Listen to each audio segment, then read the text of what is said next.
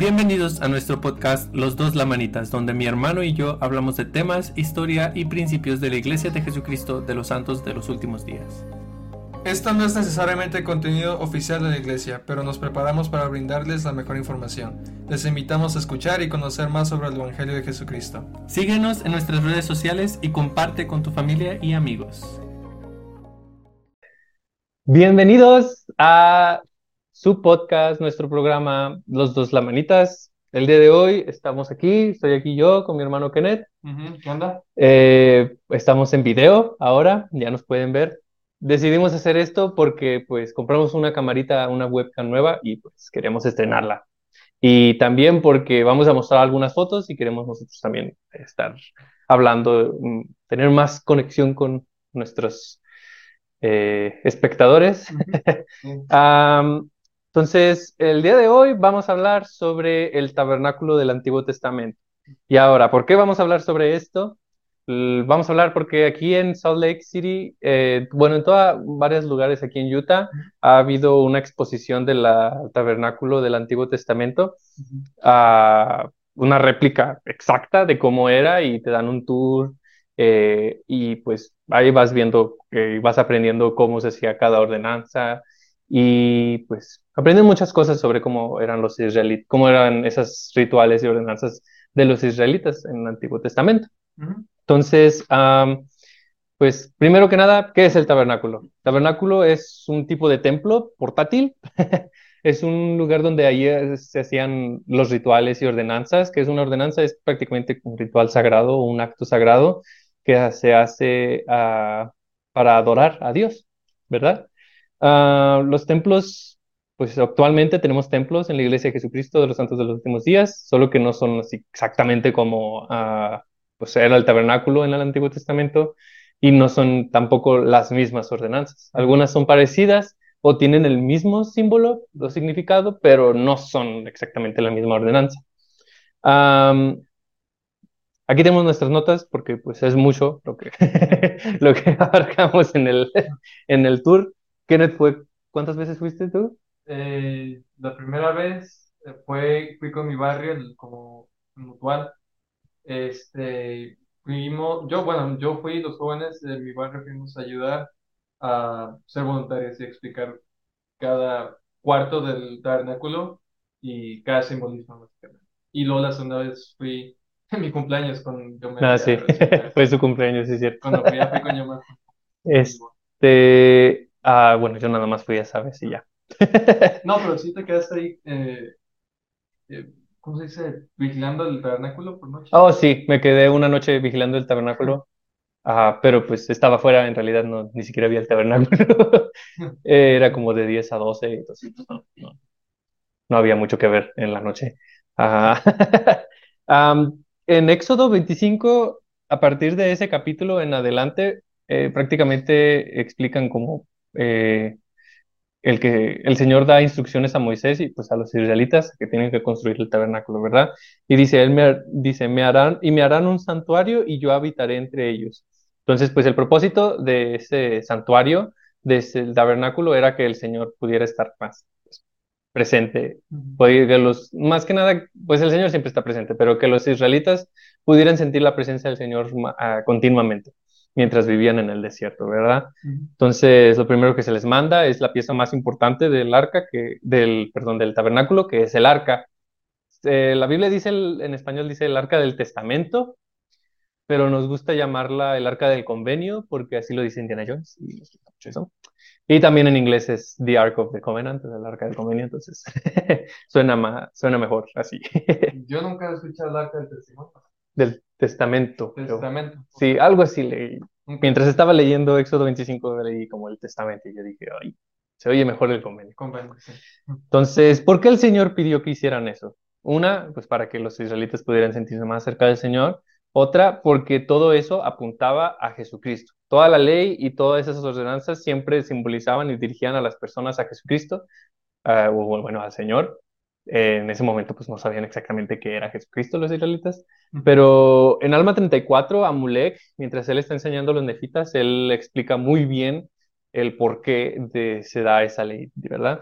Y dice, de modo que es menester que haya un gran y postrer sacrificio, y entonces se pondrá o será preciso que se ponga fin al derramamiento de sangre, que eso es parte de una, una de las ordenanzas, ¿verdad? Entonces quedará cumplida la ley de Moisés. Sí, será totalmente cumplida sin faltar ni una jota ni una tilde, y nada se habrá perdido. Y aquí este es el significado entero de la ley, pues todo ápice señala a ese gran y postrer sacrificio. Y ese gran y postrer sacrificio será el Hijo de Dios, sí, infinito y eterno. Entonces, todas las cosas que pues vamos a hablar ahora, ahorita, sobre lo que hay ahí en, ese recorrido del templo, eh, todo eso apunta a Jesucristo.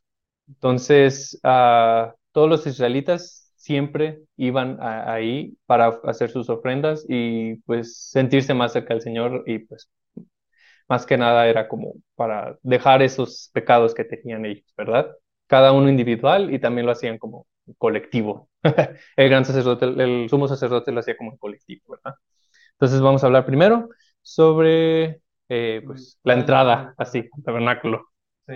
La entrada del tabernáculo está en el este y eso hacía simbolismo de la historia de Jardín de Edén de Adán y Eva. Como los habían sacado de Jardín de y los mandaron al este, pues entonces por, en el, e- por, como venían del este, pues eh, para volver a, a la presencia del Señor, pues venían del este, entonces de entrada eh, hace un simbolismo de que nosotros venimos del este y pues ahí está la puerta para poder volver a la presencia del Señor. Ujú. Y eso es lo eh, simbolismo que trae la entrada del tabernáculo, que es eh, como las puertas para volver a la presencia del, Señor.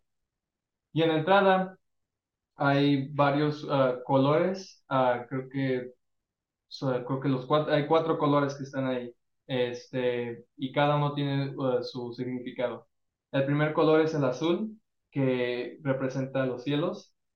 El rojo representa la sangre de Cristo. El morado representa eh, la realeza, o sea, que somos hijos de Dios, ¿verdad? Y el blanco se- eh, representa la ser purificados, o ser ah, Puros. sí, puros.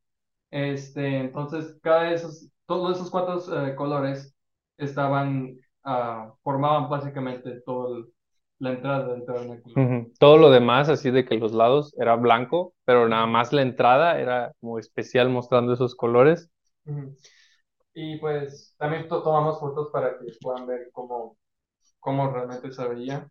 Este, pero sí, ese es, eso es básicamente algo que pues hay que tomar en cuenta cuando, cuando entramos al tabernáculo de, de, de Moisés. Sí, es como un simbolismo de que pues solo hay un camino, un, un camino, una entrada al reino, a la presencia del Señor. Entonces, ah, pues todo lo que vamos a ver a continuación es puro simbolismo, mucho, mucho simbolismo. Y, tiene- y como dije, tiene, tiene mucho que ver con todo lo que está ahí en el tabernáculo, tiene que ver con el, lo que representa cada color. Eh, cada Ujú. color tiene, tiene mucho, se habla mucho ahí adentro.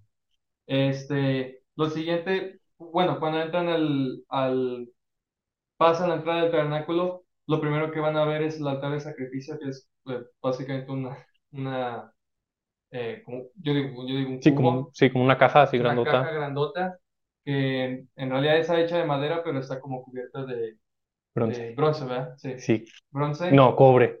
Ah, bueno, ya la verdad es que no estoy seguro. Sí, cobre. Dice brass, no sé qué sea brass. Creo que es cobre, pero inglés no sé. creo que es bronce porque es de brass plates. brass plates. Sí, Sí, bronce. Sí, bronce. Este, pero no era de bronce, era de madera, pero simplemente como Estaba cubierta.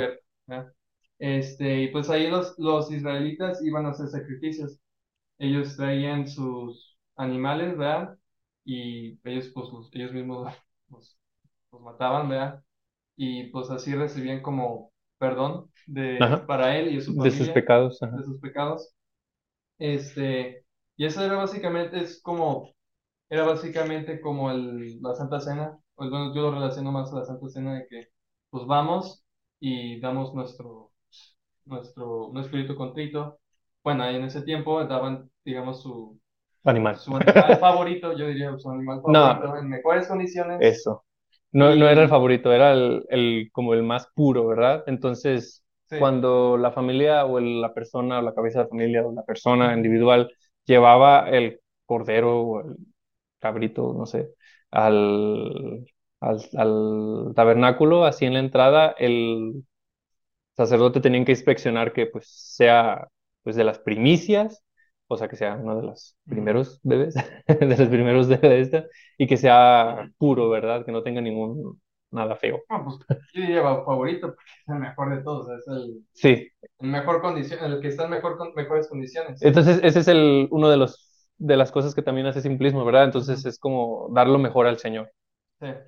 Y pues, como dices, como decía la escritura de Alma, eh, esto, y creo que esto es ah, fácil de ver el simbolismo de que esto apunta al sacrificio que Jesucristo hizo por nosotros, que pues es el sacrificio el mayor de todos, el que iba a poner fin a este, al sacrificio de animales.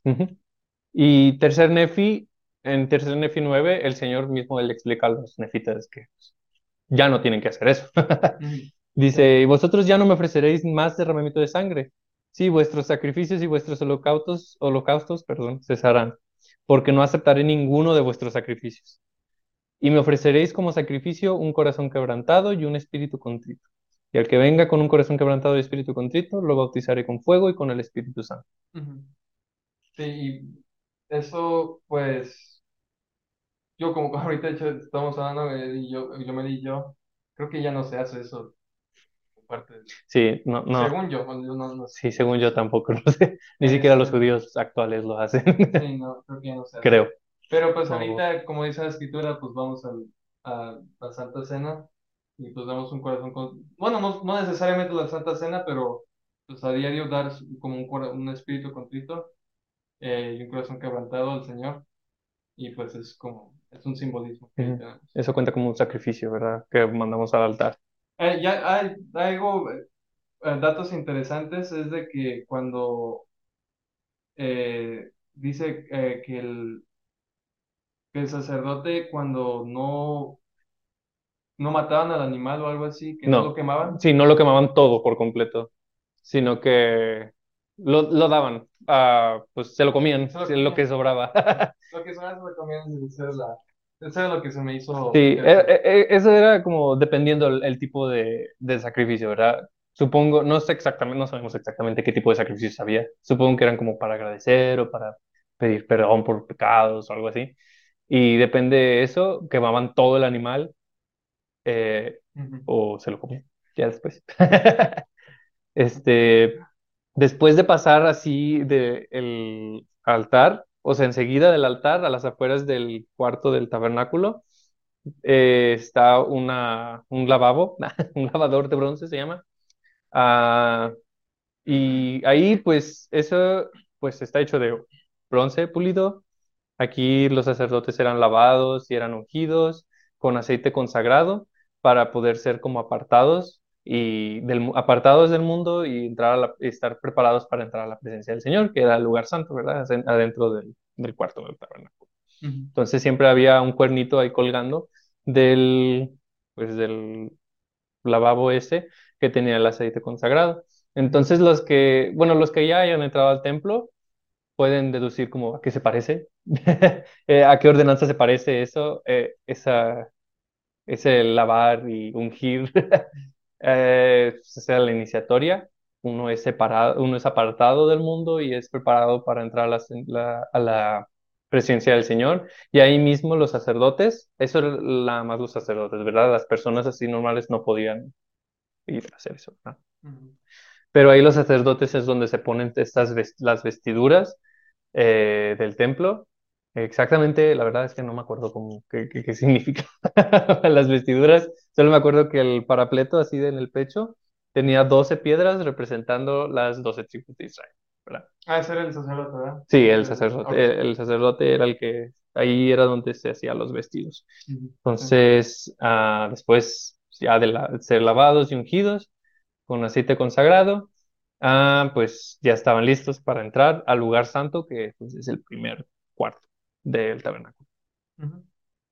Sí, y luego ya una en- entrando al, al lugar santo, este, pues dice que nada más los sacerdotes podían entrar ahí, o sea, no, no todo el mundo podía entrar ahí. Este, luego todavía nada más un sacerdote, el Sumo sumo sacerdote. sacerdote, perdón. Y ahora lo, lo- el sumo sacerdote nada más puede entrar al lugar santísimo, que eso ya nada más él, de plano. Este, pero sí, el lugar santo, ahí es donde. Ahí en el lugar santo hay, hay cuatro cosas principales, ¿verdad? Pues en realidad nada más hay cuatro cosas, Ah, que son las que llaman más la atención, ¿verdad? Que es primero la mesa del, tiene un, tiene un nombre, pan de la proposición. Eh, no sabía que se llamaba así. Yo le decía la mesa del pan, pero la mesa del pan de la proposición tenía ahí en 12 piezas de pan sin levadura y también tenía vino. ah, y pues en realidad no se lo comían los sacerdotes hasta el día de reposo, se lo comían los días del reposo. Y todo eso hacía como, representaba una comida sagrada y representaba como comunión con Jehová. Y pues nosotros ahora podemos como pensar también en la Santa Cena, en cómo cuando nosotros tomamos del pan y del, del agua o vino, ah, pues también como estamos más en comunión con el Señor, ¿verdad? Entonces, eso es una de las cosas que los sacerdotes hacían en el, eh, en el lugar santo. Y creo que eso también de lo de comer o comunión con el Señor, creo que hay una, eh, un capítulo en Éxodo en el que Moisés, junto con sus discípulos, suben a la montaña y creo que dice que come, comieron con el Señor, eh, cual eh, tiene que ver con, con lo que pasó en ese, en esa, ese evento cuando subieron la montaña. No sabía. Entonces, el, el otro, cos- la otra cosa que hay en el lugar santo es el candelabro ese de siete ramas. Am, la tradición judía, judía decía que las siete ramas del candelabro representaban, eh, el, se- representaban la zarza ardiente en el que el Señor estaba ahí, o pues representaba que el Señor estaba ahí con, pues, con ellos en el tabernáculo. Ujú. Este candelabro eh, estaba, o sea, lo que mantenía, lo- usaban aceite de oliva para mantener las velitas pues, encendidas lo máximo posible.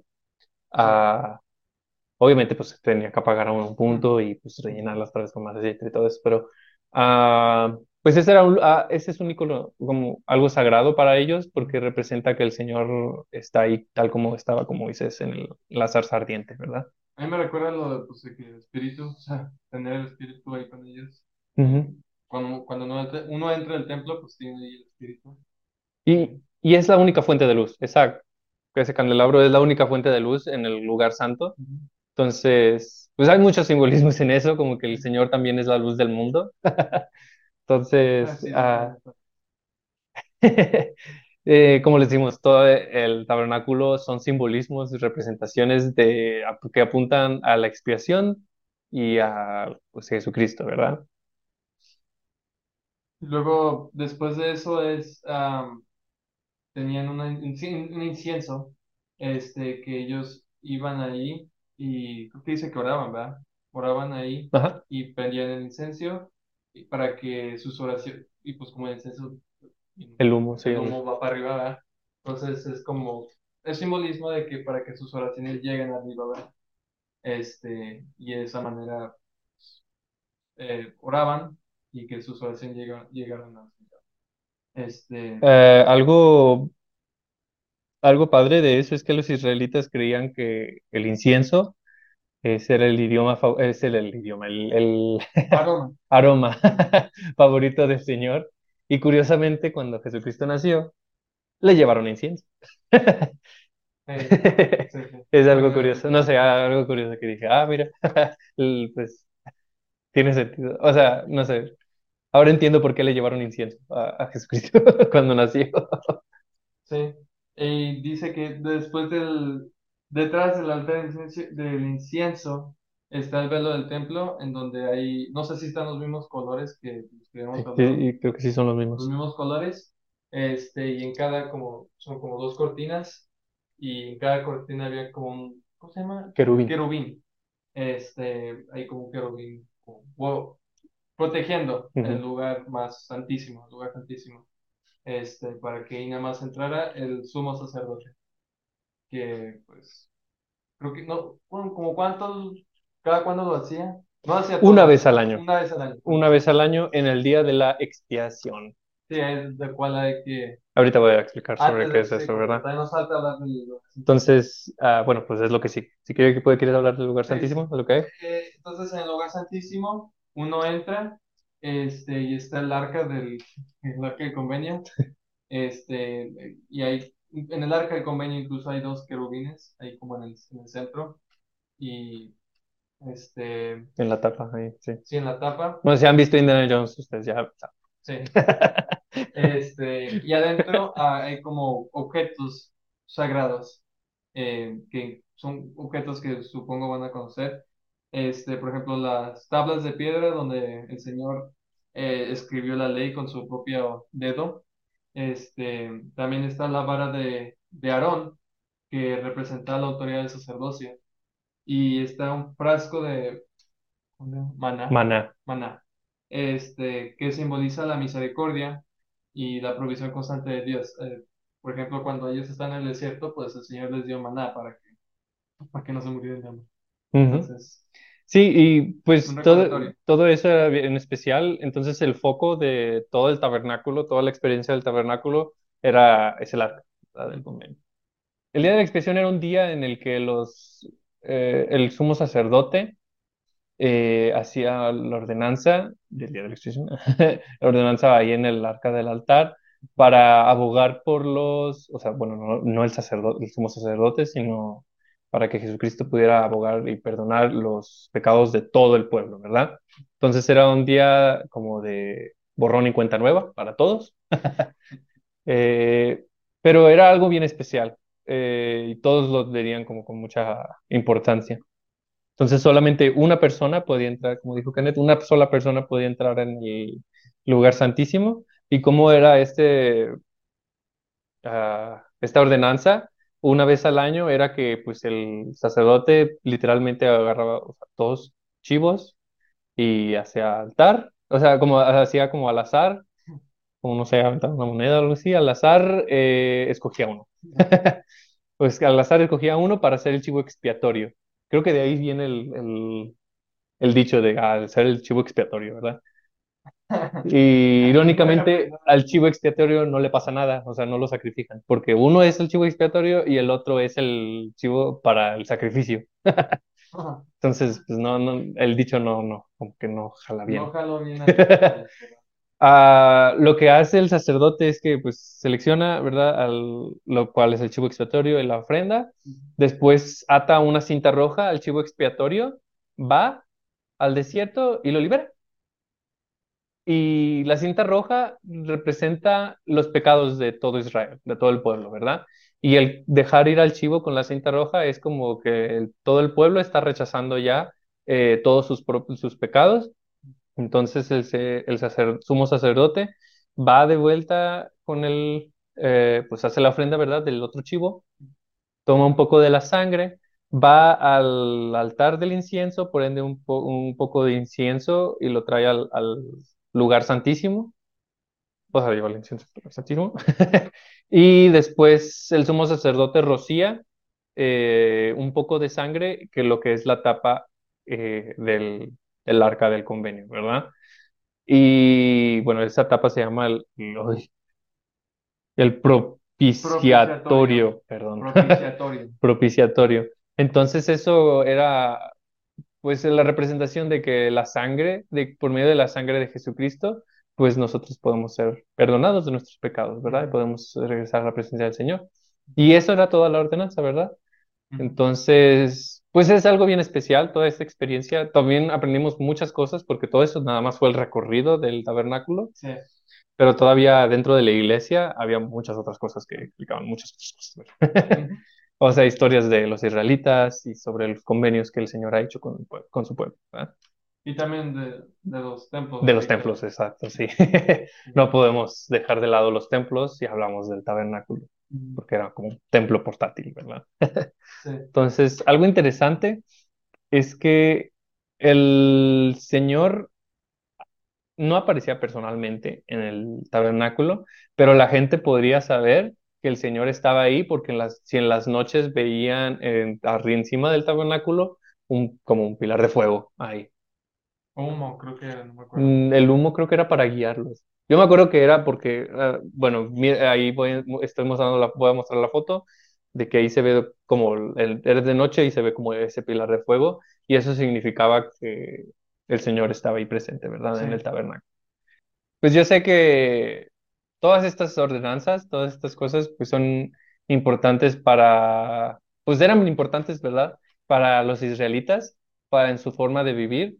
Obviamente, pues había israelitas que no eran justos y por eso mismo el Señor los dejó 40 años en el desierto. Pero el Señor, aún con todo eso, Él proveía la, proveyó, pues ordenó que se hiciera el tabernáculo para que los que sean justos, pues puedan sentir la presencia, su presencia, ¿verdad? Ahí.